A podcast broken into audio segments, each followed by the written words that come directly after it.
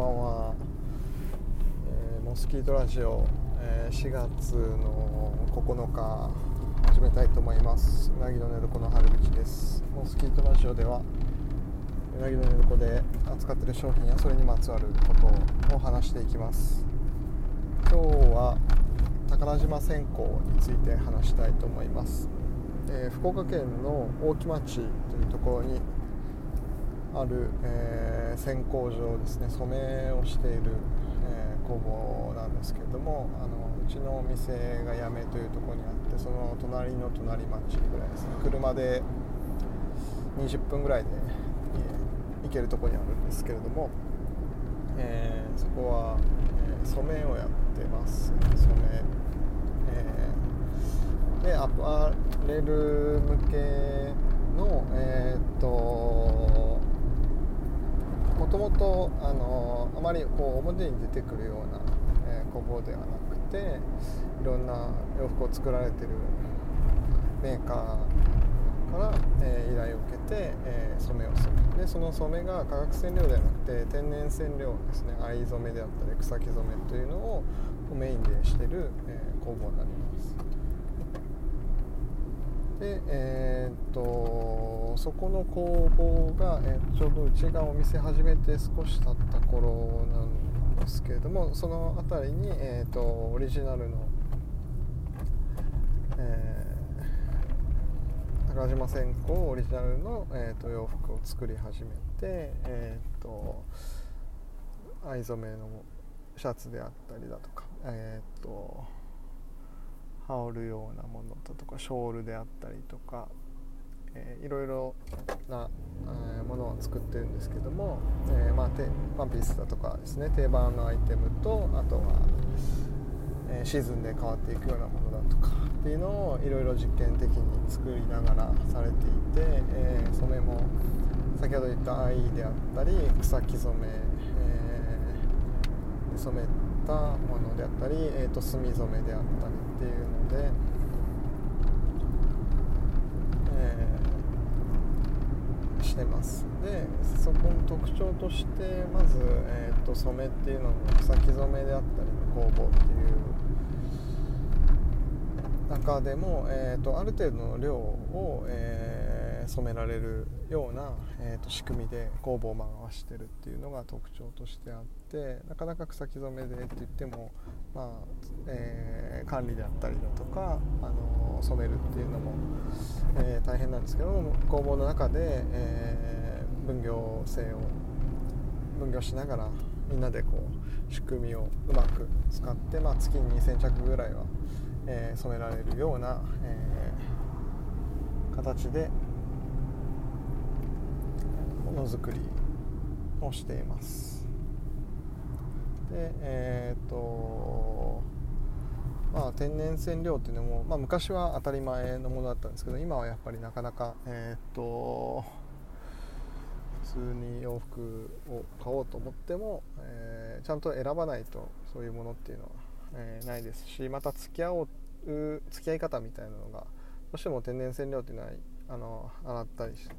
したり、まあ、濡れた状態でちょっと擦れたりすると色が移ったり落ちたりっていうことがあるので、まあ、敬遠されるような方もいるかなと思いますけどもその辺りも含めて、まあ、天然の、えー、染料の、あの面白さっていう、まあ、色の奥行きみたいなものがやはり化学染料では出せないっていうものはがあるのでそういうことも含めて、えー、染めっていうのに対していろいろな形で、えー、アプローチをしているような感じになるかなと思います。結構大、まあ、草木染めあの染め方も絞り染めって言ってこう何か、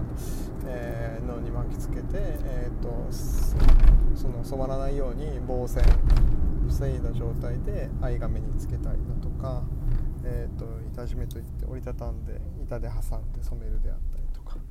いう染め方もあのによってもこう表現っていうのが様々ありますしえー、っと藍染めだけでなくて藍と草木っていうのを、えー、重ね合わせてまた色だとか柄っていうのを出すっていうことで結構うん大胆な表現の、えー、と染め柄のものもあって、えー、またそれが、えー、一点物になるもうどうしてもその同じようには染まらない。同じように折りたたんで挟ん板で染め挟んで、えー、染めても一つ一つ手で染めているので同じものっていうのはできないっていうのも面白みがあるとこだと思います。ですね、そのまあなので定番として、まあ、無地っていうようなもう一色で染めてるものもあれば柄をさっき言った柄重ねたものっていうのもあってすごい目を引くようなものでまた何でしょうね、え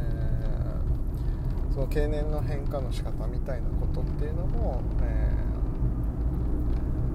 ー、楽しめるポイントかなと思います、まあ、服と合わせるっていうことも、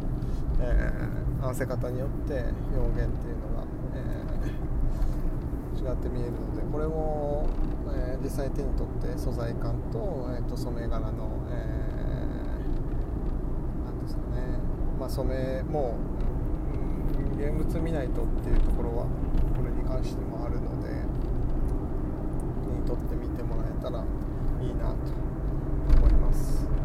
えー、定番として作ってるものもあればシーズンで毎年、えー、何か、えー、図案柄の、えー、テーマを決めて染めているものて、えー、そういうのも楽しみ方としてあるかなと思います。あのショールだとかはやはり折り曲げ方で全然また見た目っていうのが変わるのでそういう今あの織物であったりとかだと糸の、えー、通し方で、え、まあ、チェックであったりとかかすりであるようなその先染めした糸で模様を作るだとか、まあ、布にプリントするっていう方法とかもありますけどまたそういう、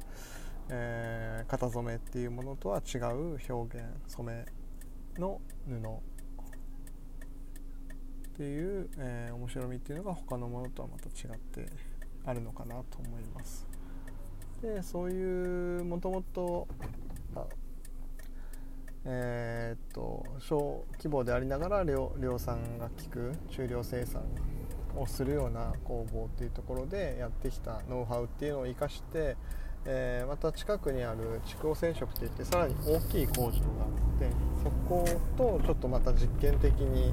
えー、取り組んでる。天然繊維ではない、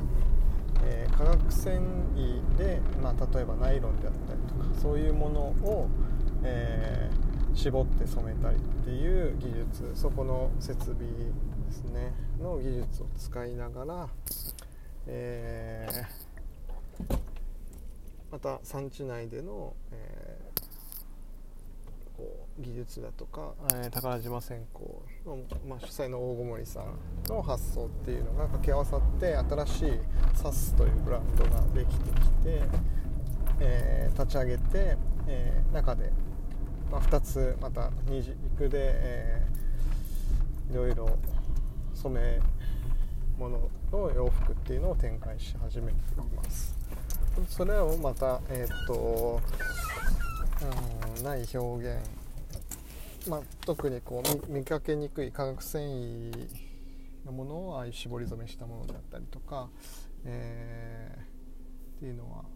ちょっと珍しいかなと思うので新しい取り組みだとか、えー、とその土地の中でのものづくりの在り方としても面白いかなと思って、えー、います、えー、じゃあ今日はちょっとこの辺で、えー、宝島線香の、まあ、取り組みであったりちょっと全体的な概要っていうところで話をしました、えモスキートラジオこの辺で終わりたいと思います。ありがとうございました。